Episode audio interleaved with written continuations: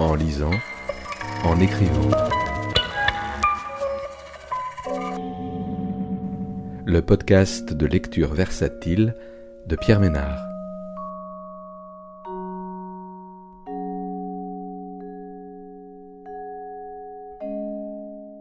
Aujourd'hui, Le Capital c'est ta vie, d'Hugues Jalon, paru aux éditions Verticales en 2023.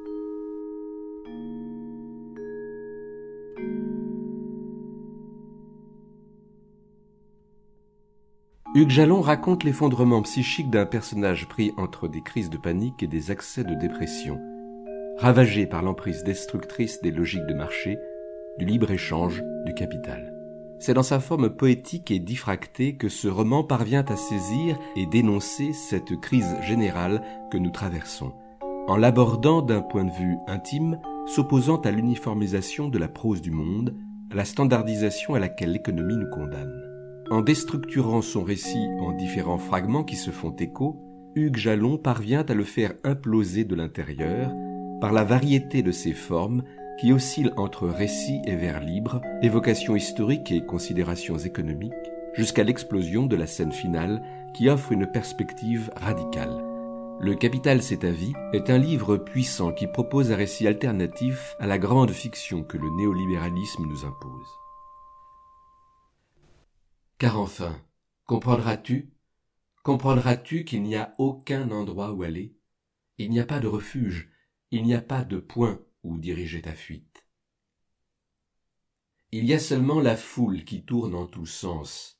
Elle piétine plus nombreuse en dépit du soir qui tombe, une masse pareille de gens, affairés, réjouis, en dépit de la pluie froide, c'est Noël qui approche, ou bien alors c'est le premier jour des soldes, comment savoir? Des lumières de tous les côtés, des guirlandes, des sapins argentés alignés sur le trottoir au centre de l'avenue piétonne. C'est très large à cet endroit depuis les travaux d'aménagement. L'odeur très forte de châtaigne ou de marron grillé, maintenant, nous sommes là tous les deux, arrêtés sous le vent, à l'entrée des galeries. La foule se presse le long des vitrines animées.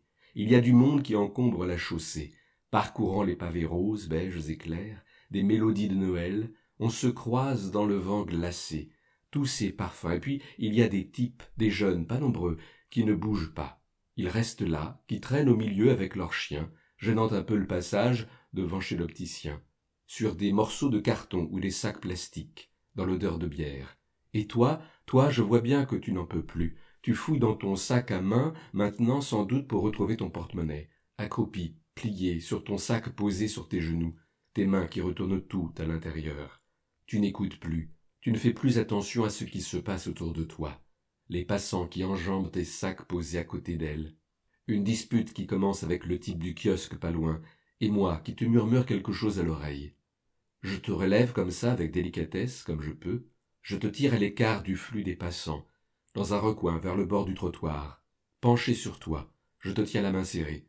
Tu te touches le front à nouveau, tu te sens un peu étourdi, là où nous sommes, nous gênons le passage. Le spectacle des vitrines nous éblouit comme elles éblouissent toutes choses. Il y a la foule indifférente qui passe et repasse devant, derrière nous. Et toi qui me regardes, tu oublies une minute tes chaussures qui te font mal, et cette douleur en bas du dos. Tu me regardes, tu cherches mes yeux qui se dérobent un peu, qui s'attardent maintenant sur les pavés. Je proteste en souriant. J'embrasse tes cheveux, je replace délicatement une petite mèche derrière ton oreille. Tu écoutes ma voix ferme, assurée. Ce canapé, regarde, je ne veux pas qu'on regrette. Écoute-moi, écoute-moi, j'ai vérifié, il est en solde, enfin presque, une sorte de solde pour le modèle d'exposition. On peut payer en six fois et sans frais en plus. C'est une petite folie, je sais, mais ça ne représente pas grand-chose chaque mois, l'équivalent de trois sorties. Et tu me connais, je peux négocier une petite remise supplémentaire. Tu me connais alors, tu es d'accord?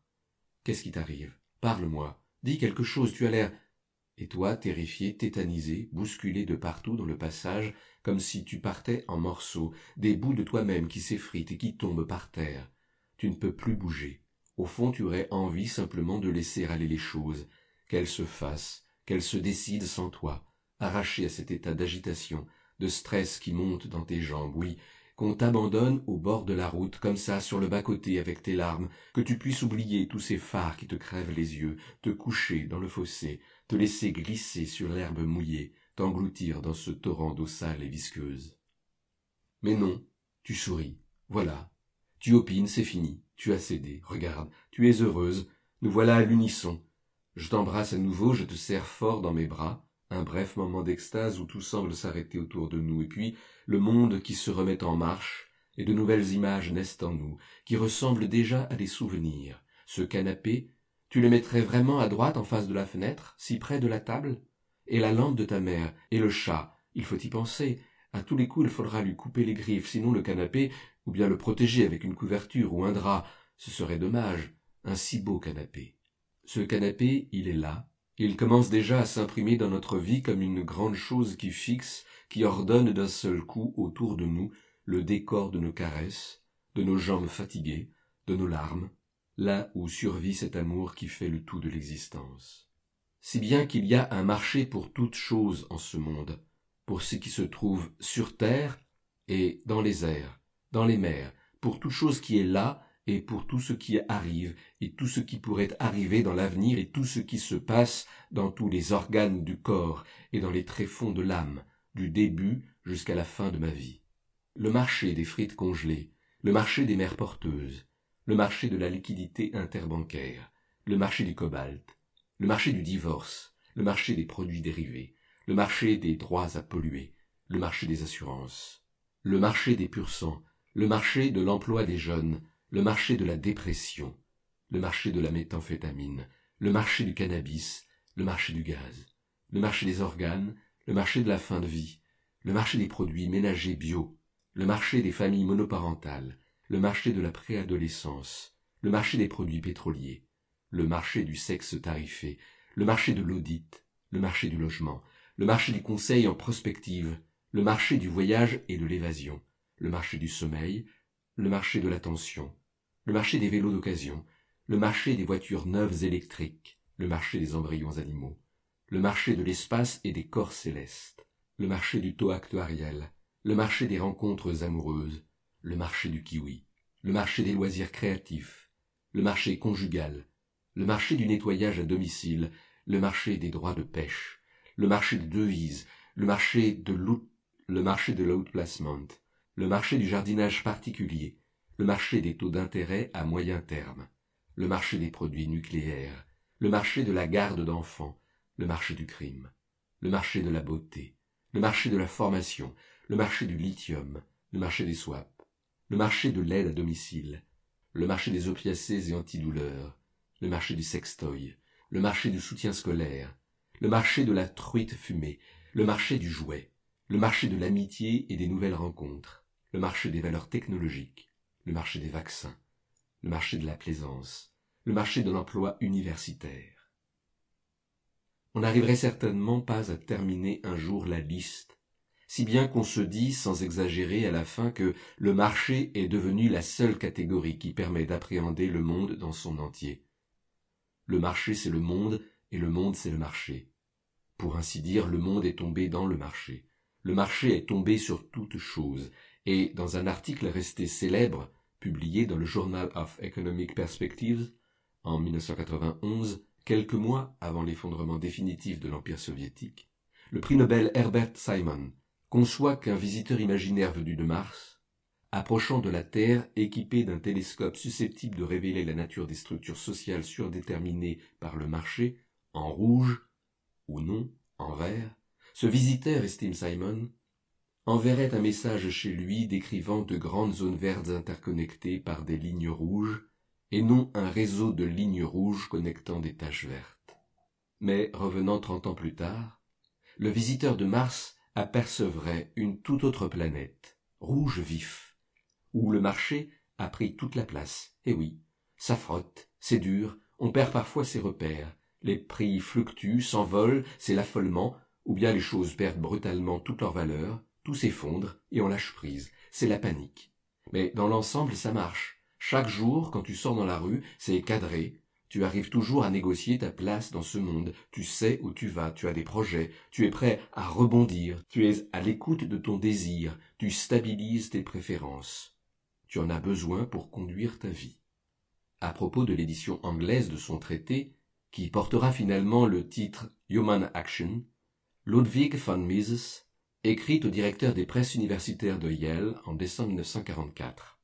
Mon but, en écrivant ce traité, est de fournir une théorie compréhensive du comportement économique et de me confronter aux objections issues de plusieurs approches éthique, psychologie, histoire, anthropologie, ethnographie, biologie, qui ont été soulevées contre la pertinence du raisonnement économique et la validité des méthodes appliquées par les économistes de toute école et tradition de pensée. Seul un tel traitement exhaustif de toutes les objections peut satisfaire le lecteur et le convaincre que l'économie est une science riche de savoir et capable de guider sa conduite. En juillet 1927, von Mises est dehors, dans les rues. Il entend les tirs de fusils et de mitrailleuses, il voit les cadavres dans les rues de Vienne lors de l'incendie du palais de justice, des émeutes ouvrières réprimées dans le sang à son grand soulagement, lui qui déteste tant le communiste, avant de fuir le nazisme dix ans plus tard, quand il voit son appartement dévasté par ces hordes de brutes, et comme Rappart à Genève, il venait de créer son propre institut à Vienne, sa ville, l'institut de la conjoncture, parce que, qu'elle soit heureuse, triste, dramatique, délicate, difficile, grave, pénible, terrible, tragique, agréable, favorable, lointaine, accidentelle, fatale, imprévisible ou particulière, la conjoncture, ce n'est pas autre chose que la vie même. Des désirs qui sans cesse s'accordent et se désaccordent, comme il le répète sur tous les tons dans son imposant traité sur l'action humaine. Von Mises croit toujours à la liberté, à la seule liberté de l'homme. En somme, la liberté de l'action humaine, qui s'occupe de l'homme dans son action, non de l'homme changé en plante et réduit à une simple existence végétative. Ne t'endors pas, ne passe pas à côté. Fais quelque chose de ta vie.